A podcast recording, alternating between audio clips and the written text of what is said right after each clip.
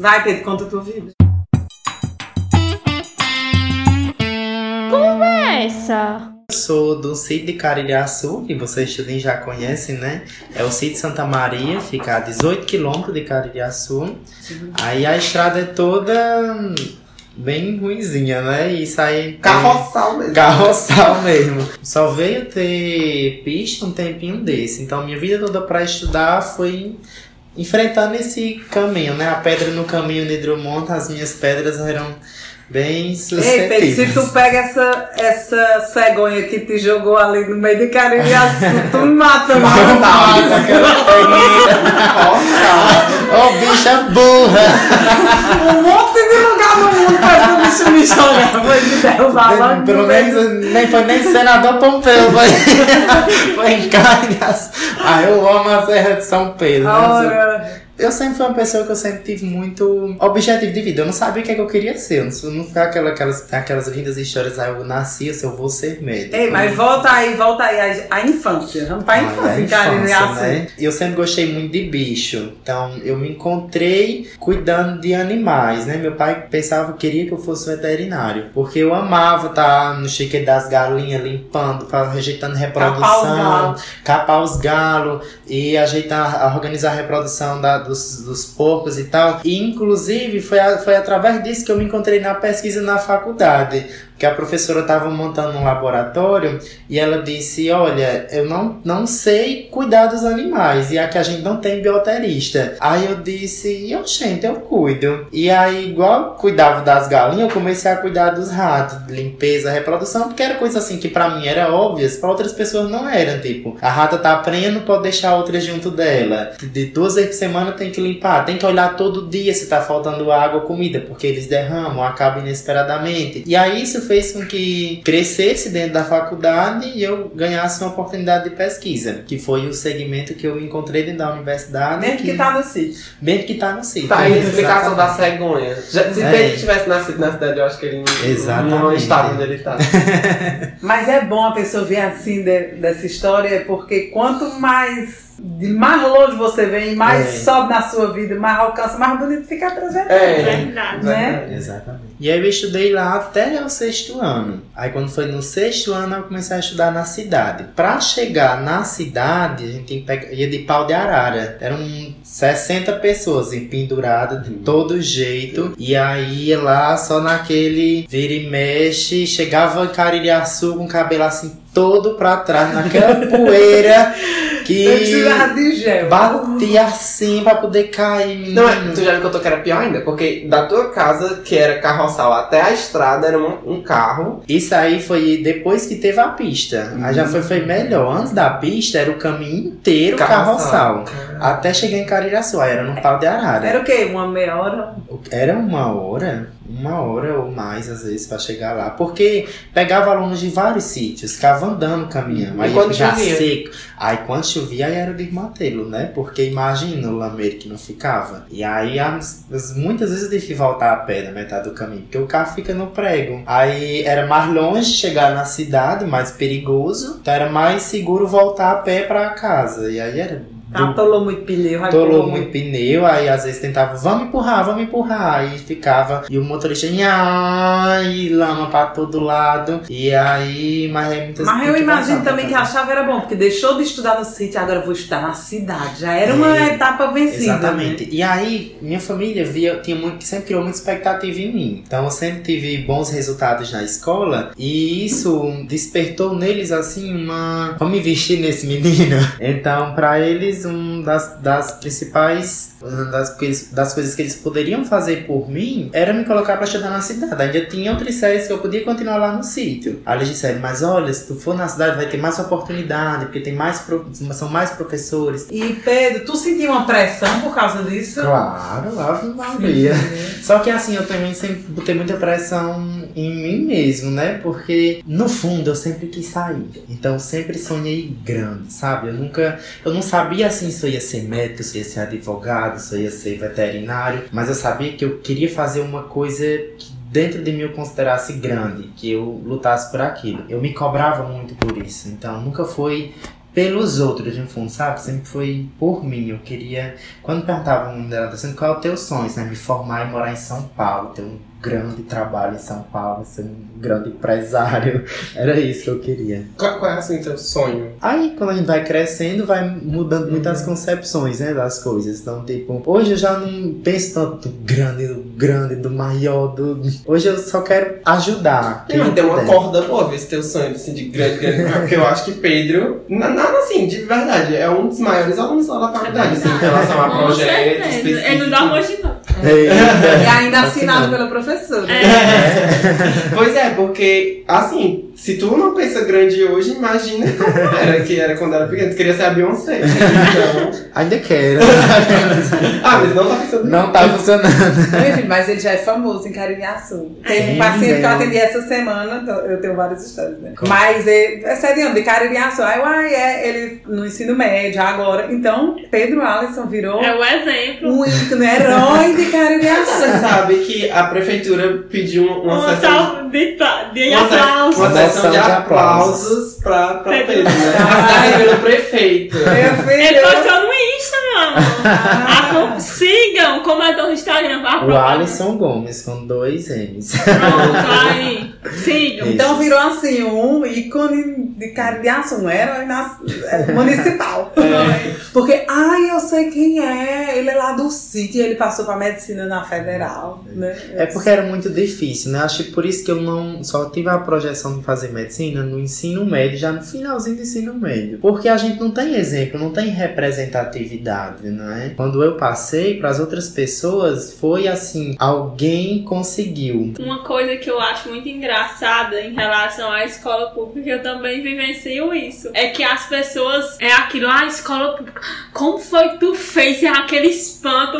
Eu digo assim, quando eu passei, o povo quase não acredita que eu passei. Eu tenho certeza que tu passou por isso também, né? Uhum. Mas, Andresa, na minha época de faculdade, não existia aluno de escola pública. Minha gente não existia. Era impressionante. Pra não dizer que a minha sala era zero escola pública, tinha um aluno que veio do Instituto, do Instituto Federal, do Cefet. Fora ele, todo Uhum. mundo vinha de Cristo, Sarias Brito, É. Espaço Aberto. Nós, Não caso eu, Andresa, Ítalo e grandes nossos colegas, nós somos frutos de- das cotas, né? Então, nós já somos pós um projeto democrático de inclusão da educação. Mas a impressão que eu tenho é que também houve uma melhoria na escola pública. Sim, com certeza. Eu, eu não sei também se é a internet. Eu também atribuo muito É. esse fato. Com certeza, tanto assim, eu não tive condição de fazer cursinho, né? Eu estudei tudo em casa, mas foi através de materiais da internet. Então, na época, era governo Dilma, e tinha uma que era videoaula de todos os assuntos, sei. existia, era Hora do Enem, chamava. É. E tinha todos os assuntos, todas as disciplinas, focado para Enem, resolução de questão,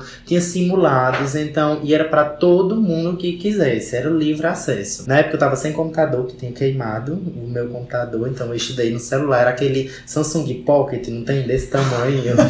E aí colocava uma extensão que descarregava de instante em instante, e aí passava o dia inteiro aqui, mãe chegava, vai pipocar, vai pegar fogo. e eu aqui assistindo as videoaulas. E eu acho que também pegou muito assim, parte muito de você, sério, logicamente 60, 80, 70% é você, que eu decidi que todos os dias eu ia estudar, não tive, era de domingo a domingo, eu tive Tu tinha rede social? Não tinha rede social, mas também acho que, eu acho que ajudou muito, com certeza, assim, de estar certeza. focado naquilo. Minha gente, pra você ver como é o... são dois lados dessa moeda. Porque ao mesmo tempo que esculhamba tudo, que tira você do foco, também traz a informação, né? As aulas que você não tem no colégio. É. É, que impressionante. distrai Acho que é saber Mas usar. distrai. Eu não vou nem me dizer se eu fosse da minha época, essa rede social, eu tava perdida no mundo. Porque um negocinho que você para, senta e em uma hora passa voando. É. Dá aquela preguicinha, antigamente a gente levantava, tomava uma água, inventava de ir ao banheiro, só pra dar aquela quebrada na rotina do- da tarde. Você pega um celular, já era. Você perdeu ali, você pega um celular pra mandar uma mensagem, você olha as outras mensagens, esquece de mandar que você pegou, É né? terrível. Meu Deus, tem que ter muita disciplina com esse celular. Com. Agora eu fico impressionada. E é tanto que hoje lá em casa, é, Minha filha, eu quero aprender a tocar o ukulele. Ah, minha filha, pegue agora este celular, bote aí no YouTube e aprenda a tocar o ukulele. O que você quiser hoje, você aprende nessa internet. É. Então, minha filha, eu agora eu sou uma mestre em finanças, eu sei tudo. E cada dia cresce Exatamente. mais essa, essa, essa- esses vídeos, esses tutoriais. Então, assim, muito mais coisas você pode fazer hoje do que você não fazia. É, eu inventei agora de fazer crossfit, né? Agora eu sou crossfiteira. Mas quem tem que eu sei pular corda? Eita. Aquelas cordinhas assim, tchu, tchu, igual aqueles Ah, balanceadores. aquele Por isso que eu cheguei em casa e falei, como pular corda? Minha gente, só o que tem é tutorial, como pular corda. E aí? E aí eu também tem corda. Vou ter que treinar, vou- mas eu aprendi. Primeiro você bate com uma mão, depois bate com a outra. Mas bora, volta pra tua conversa, Pedro. Agora, assim, eu acho importante dizer também que teve o foco da gente, claro. Se não tivesse, se não tivesse da ajuda de pessoas É. no caminho, eu também não teria conseguido. A todos enalteceu né? muito os professores dela Os do cursinho, que deram desconto né? dela. Exatamente. Exatamente. E os nossos pais também, né? Que faz das tripas Primeiramente, coração. nossos pais, pra- não é? Na época, eu comecei a ter a ajuda de, de uma professora, que era a professora Wilka, que corrigia minhas redações. Então, não podia fazer específica de redação. Mas aí, toda semana, ela disse, olha, a nossa turma tem 46 alunos. Ela disse, eu não tenho condição de toda semana passar uma redação para todo mundo. Mas quem quiser, me entregue redação na hora do intervalo, que eu corrijo e faço análise estilo Enem. E aí, toda terça-feira eu entregava ela, porque no meu cronograma de estudo, segunda-feira era redação. E aí na- fazia a redação para na terça entregar ela. Aí na quarta ela já me devolvia. Foi um dos principais pilares, assim. A redação faz toda a diferença. Também tinha algumas dificuldades com matemática, porque o ensino de matemática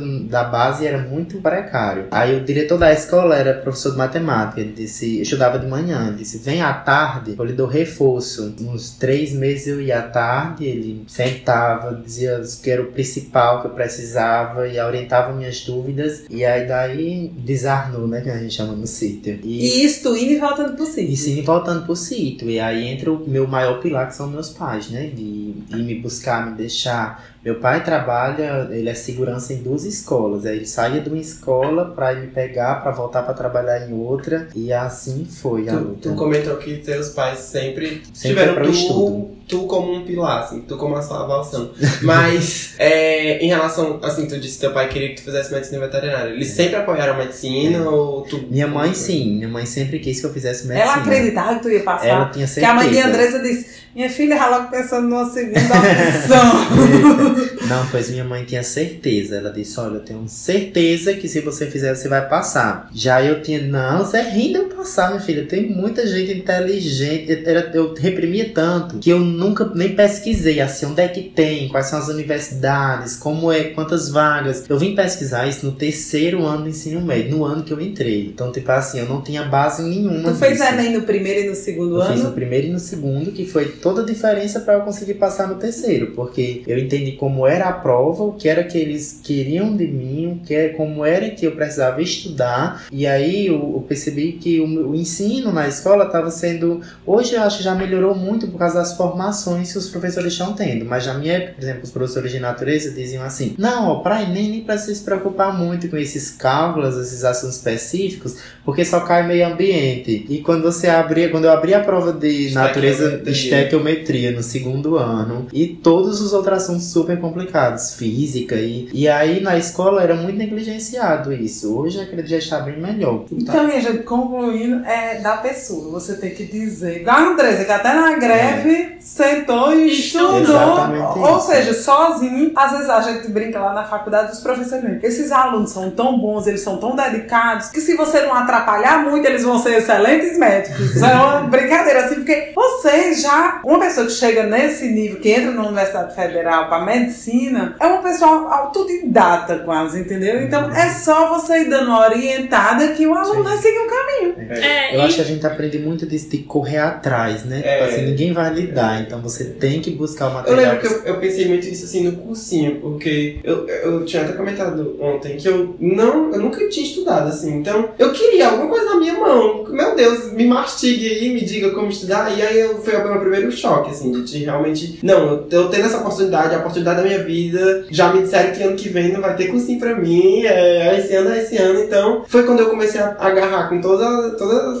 o meu poder aquilo, sabe? Assim, de ir atrás e tudo mais. Eu acho que foi é muito disso mesmo, assim. É, e também assim, quando essa questão da gente ser realmente autodidata, de sentar, ter a consciência que só vai conseguir as coisas estudando, ajuda muita gente na faculdade. Às vezes eu vejo um pessoal que da faculdade que veio, de, sempre estudou em escola particular, e às vezes, por exemplo, falta um professor, o professor se atrasa e eles acham um absurdo. Uhum. Só que a gente já tá tão acostumado porque viveu aquilo tudo que toda. assim é de boa, tá bom. Às, às vezes, eu não sei se os meninos são assim também, mas às vezes o professor faltou, acha é bom que É, tem tempo pra estudar. estudar. É, e tem gente que morre. E eu acho que aceita. eu senti muita diferença também, essa esse entrada com o meu histórico e que eu percebo também nos meus amigos de, de como se como lidar também com a faculdade depois. Por exemplo, nós nos envolvemos com várias atividades extracurriculares, né? Uhum. Por exemplo, esse atual, como também na pesquisa que eu me encontrei muito, a Andresa na extensão. No Cordel e Saúde, arroba Cordel Cordel e Saúde. Saúde é nossa, nossa base, né? Todos partimos de lá.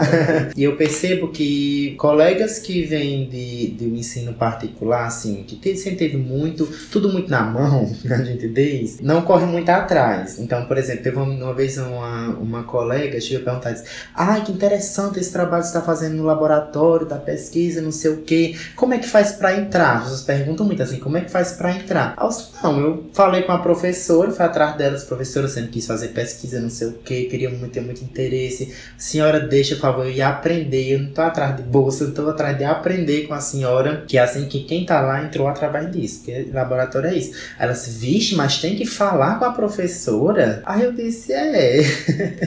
então, eu acho a mesma coisa como, por exemplo, Andresa na extensão, né? Tipo assim, de ir aos lugares, conversar com pessoas, fazer educação e saúde. Você tem que sair da sua zona de conforto. Esse negócio, ah, vou pedir desconto, foi muito bom pra essas questões de organização de evento, né? O pedindo desconto na específica já ajudou.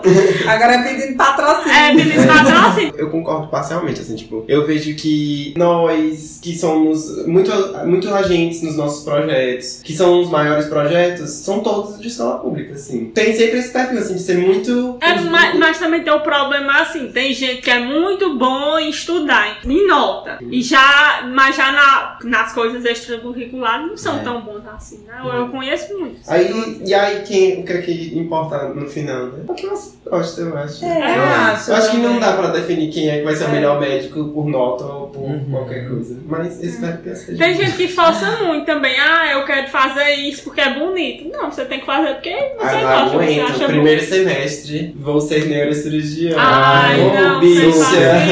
Passa de biocel, né? A gente conversa. É, Ei, como foi o resultado, Ellen? Que esse momento é, É. o, o ápice. Ah, nem foi tanto. assim. Foi, não? Como foi que tu Não. viu? Tua Porque nota, assim, tu- primeiro a gente vê a nota, né? E aí foi, era tudo assim foi muito nota, esperado. Pedro? Nota acho que foi 750, coisa assim, 147, coisa 48, esse, esse Ixi, Não meio lembro assim. mais nem a nota não tava. Não, lembro eu mais. lembro exatamente. A minha eu lembro os décimos. Eu acho que foi esse meio aí. E Aí tu disse passo, eu Eu entro. eu entro, né? E aí eu, dei, eu na época eu eu ficava entre Cajazeiras e aqui, né? Segunda opção, Cajazeiras. Mas na véspera eu já tava aqui, aí eu disse, não, vai ser. E aí fechou e. Aí mataram logo três galinhas, É. um porco. Ai, aí lá em casa, tipo, num- na época a gente tava tão assim, tipo, era uma época tão difícil, tantas coisas que tava acontecendo, de saúde, minha mãe tava doente. E não, não nem ficou assim um momento muito alegre. Hum. Dentro da faculdade, assim, o momento mais que eu tive já foi depois da faculdade. Tipo assim, nossa, e aí caiu a ficha de tudo. Já foi ano passado, em setembro, quando eu tava voltando do congresso e eu soube que meu projeto, meu, meu trabalho tinha sido premiado. E eu tava no aeroporto e na, tava só eu e minha amiga, Estelinha. E aí quando saiu, eu entrei no site por acaso, que disseram, ah, já tá certificado online. E aí quando eu entrei, a primeira coisa que eu vi era que meu, meu nosso trabalho tinha sido premiado. E aí eu, meu Deus, meu, meu trabalho. E aí, uau! E aí aquela explosão de sentimento. momentos. E aí eu senti como se fosse o que eu não senti quando eu passei, sabe? E tipo assim, aí me veio, nossa, eu já tô há três anos, nossa, já fiz isso e aquele, não sei o que. E aí foi passando um filme. E aí me deu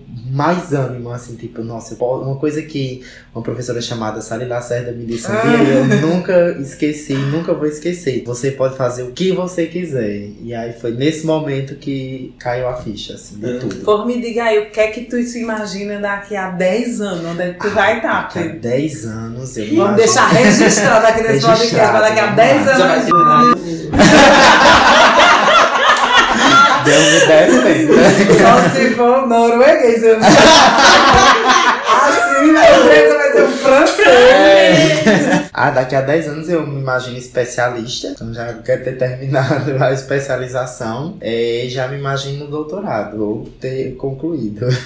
E aí colocando o instituto, que eu, eu me imagino no instituto, que eu não acredito que eu não vou querer trabalhar só com saúde. Eu também já me imagino trabalhando em educação. Então eu me imagino com um, um ambiente de trabalho que envolva isso. Um- eu penso em instituto de cirurgia plástica, né? Que eu, eu penso em fazer cirurgia plástica. E nesse, nesse lugar ter um atendimento privado, mas também ter um atendimento de uma ONG, né? Então acho que uma das coisas que me fez é, adentrar, de pesquisar e de querer fazer cirurgia plástica foi imaginar trabalhar com a população LGBT, principalmente com a população trans, que é tão mal atendida, dizendo diretamente, né? A população que é mais assassinada no Brasil. Eu Por favor, acabou de ser isso. publicado o livro Saúde LGBT. Sim, nesse exato momento acabou de ser publicado nosso livro, que traz o prefácio da professora Sally Lacerda, um cordel lindo sobre estado da população LGBT. E é um conjunto, né? O livro é um, são vários autores que são colegas da faculdade, orientados pelo professor Modesto. E aí são 10 capítulos sobre como lidar, como atender bem. É, direcionado para profissionais da saúde Questões mais técnicas. também. questões técnicas também de como, como realizar um atendimento integral da população LGBT, né? Ei, esse instituto vai ser em Caririaçu. Não, vai ser em Juazeiro do Norte. Caririaçu vai ser o meu refúgio. Não, mas antes, isso daqui a 10 anos eu acho que vai demorar mais um pouquinho, porque tu ainda vai voar tanto. Né, não? eu acho. Também acho. Vai, meu filho. Vamos ver como é que serve. Corre atrás. Eu acho que tem que correr atrás, ser É. cavador. É Eu, na época da atrás. faculdade, eu era mais tímida, mas aí eu tinha uma amiga que, minha gente, era cara de pau em pessoa. É, eu e Pedro. Pois é. aí eu me peguei com ela e disse: Homem, eu não vou ter vergonha, não, vou atrás. E chegava também, sabe, me falando. Oh, só vai assim, falando É desse e jeito. Pra entrar na pesquisa, eu dei uma cachaça, a Beth. Fácil, quando, ela assim. quer, quando ela quer tirar onda, ela diz: essa, oh, é, ganha uma bolsa porque me deu uma cachaça. e aí eu cheguei com uma cachaça de caju, que foi meu pai que ajeitou. Lá em, na tradição que a gente tem no sítio é de botar um vidro quando tá nascendo o caju, pra o caju crescer dentro Ah. e depois encher de cachaça, né? E aí, quando o pai tava fazendo os pais, deixa, isso aqui vai ter que dar uma pessoa ali. Eu já. Vixe, eu nunca ganhei essa Insano. cachaça de cachaça. Tô com ciúme. Você tornou meu presente Ai, oficial. porque o meu né? está amadurecendo É, mais exatamente. ainda, né? Porque o meu vem daquele caju vermelho. É, se tornou meu presente oficial, né? Minha amiga se formou agora lá na faculdade, aí meu presente pra ela foi uma cachaça de caju. Eu tô aceitando. Também.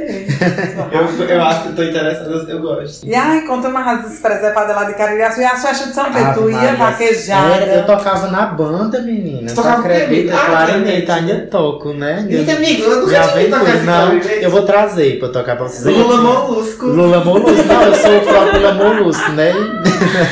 Minha, minha, representação, assim. Ei, vamos fazer um projeto agora musical. Musical, eita. Uma banda. Aí eu tocava, meninas, que era um babado, porque eu vinha do sítio pra ensaiar esse negócio. Aí eu, eu sempre quis ser estrela, né? Aquelas assim, eu queria ser Beyoncé na música. Só que eu não tinha voz, aí eu disse, vou arrumar um instrumento de sobra, porque A ele canta por igreja, mim. filho. É isso. porque ele canta por mim. E aí eu fui fazer. Se eu tivesse nascido nos Estados Unidos, eu tinha feito Juliet, né? Eu já tava na broda, com certeza. Aquelas. Ah, se eu pego essa cegonha. Ela já tava essa vergonha, aquela caguinha. Aí, aí, eu, aí cheguei lá, em, um, fiz seis meses, eu tinha que aprender a ler partitura, e aí depois o maestro dava um instrumento. E aí ele me deu o clarinete, né? E aí eu pensando que eu ia chegar lá, né? Fazer um Frank Sinatra um solo e tal. Aí ele disse, ó, meu filho, aqui seu partitura. Era, era duas notas, né, gente? Era Fá, Dó, Lá, Dó, Fá, Dó, Lá, Dó. Era Malway, Frank Sinatra, é uma das minhas músicas preferidas. Meu Deus, a primeira música eu vou tocar Malway. Aí quando ele entrega a partitura, aí sua parte é essa. Aí ficava Lá, Dó. Aí chegava a menina do sax, a coisa mais linda. Passava o ano inteiro ensaiando pra trocar as nove noites de São Pedro, né? Em Caririaçu tem a festa tradicional, que estão toda, todos os nossos ouvintes estão convidados. e começa dia 20 toda a vida, dia 20 de junho. E aí começa às 5 horas da manhã a salva de São Pedro. Aí é o padre batendo no sino e a gente começa a tocar o hino de Caririaçu, depois o hino de São Pedro e bendito que o povo vão pedindo. Aí depois tem uma missa e sai pro café da manhã. Aí quando é meio-dia é uma salva cultural, né? A gente começa meio-dia, bate o sino e depois a gente começa a tocar músicas diversas. A gente passa o ano aprendendo músicas pra tocar na salva de meio-dia. Aí é Amado Batista, era Michael Jackson. E de Amado Batista a Michael Jackson, viu? Pra vocês terem noção. E era isso. Aí as pessoas iam pedindo música. Tem as classes, né? Sempre pediam Huawei, sempre pediam Guantanamera. sempre era isso. O Conga. O Aí Conga. tocava todo, durante nove dias, Durante todo dia, todos os meio dias. dia. Hoje, No final a boca tava. Ei, o Tava aparecendo. Olha, Tava isso. Ei, Mas tocar no, tava Jack 17. mas tocar no pingo do meio-dia. Claro do meio-dia, Não dá Social. desmaiar, Não, não era social, não. Eram as camisas que era para nove noites, viu? Quando eu chegava e ia lá. No 7 de setembro, 7 de setembro. Aí 7 de São Pedro era o traje de gala, né? Que chamava, era chiqueiro. Aí tocava também. Aí tocava, mas era o hino nacional, o, caminho todinho, andando pelas ruas de Caririaçu. Eu acho que a maior dificuldade que eu enfrento hoje é que minha família não entende muito a importância de coisas que eu faço. Beyoncé da Minha mãe Ele- é do mesmo jeito. ele não do entende muito. Então vamos mandar um recado. Mãezinhas, É. no colégio, Mãezinhas, mãezinhas. manda na agenda. Olha, seus filhos têm que sair de casa. É, quando eu falo que eu quero fazer Nossa, residência em São Paulo, ai, pra ela é a É. morte. Aí ela já diz logo assim, tem no Juazeiro, né? Assim, se eu só passar aqui. Eu digo direto, eu digo, é, aí, pra dizer assim que eu quero ir embora, aí eu digo, mãe, uma pessoa quando faz uma residência em São Paulo, no Rio de Janeiro, mas ela tem um prestígio. Imagina aí a senhora dizendo, a minha filha faz, fez residência em São Pois Paulo, é. na USP. Não, não é bonito, não. A senhora não quer, não, espaço de vida da Lá em senhora. casa é desse jeito. Eu tenho muita lembrança de Caririaçu, porque Aham. eu, uma parte da minha infância eu passei lá, que meu pai tinha um sítio em Caririaçu. Ainda tem a quermesse. Tem. Faz o a Maria é leilão, gostosa então. demais as coisas. Bom demais. Tem a nove noite. Aí quem organiza é o, o SCC, né? O Encontro de, de Casais Casais com com Cristo. E aí é um- o Barracão de São Pedro que chama. E tem todas as comidas típicas. Como também tem os, os as das amigas clássicas, né? As pessoas que todo ano colocam, né? De Luciana, de Williana, que são os, os, lugares, os lugares certos, assim, das comidas deliciosas. Todo ano tem, às nove noites. E cidade pequena, é, como Juazeiro é uma capital do Sim. Cariri, é, tem muita confusão de política também. Tu se Ave metia, Maria, hoje demais.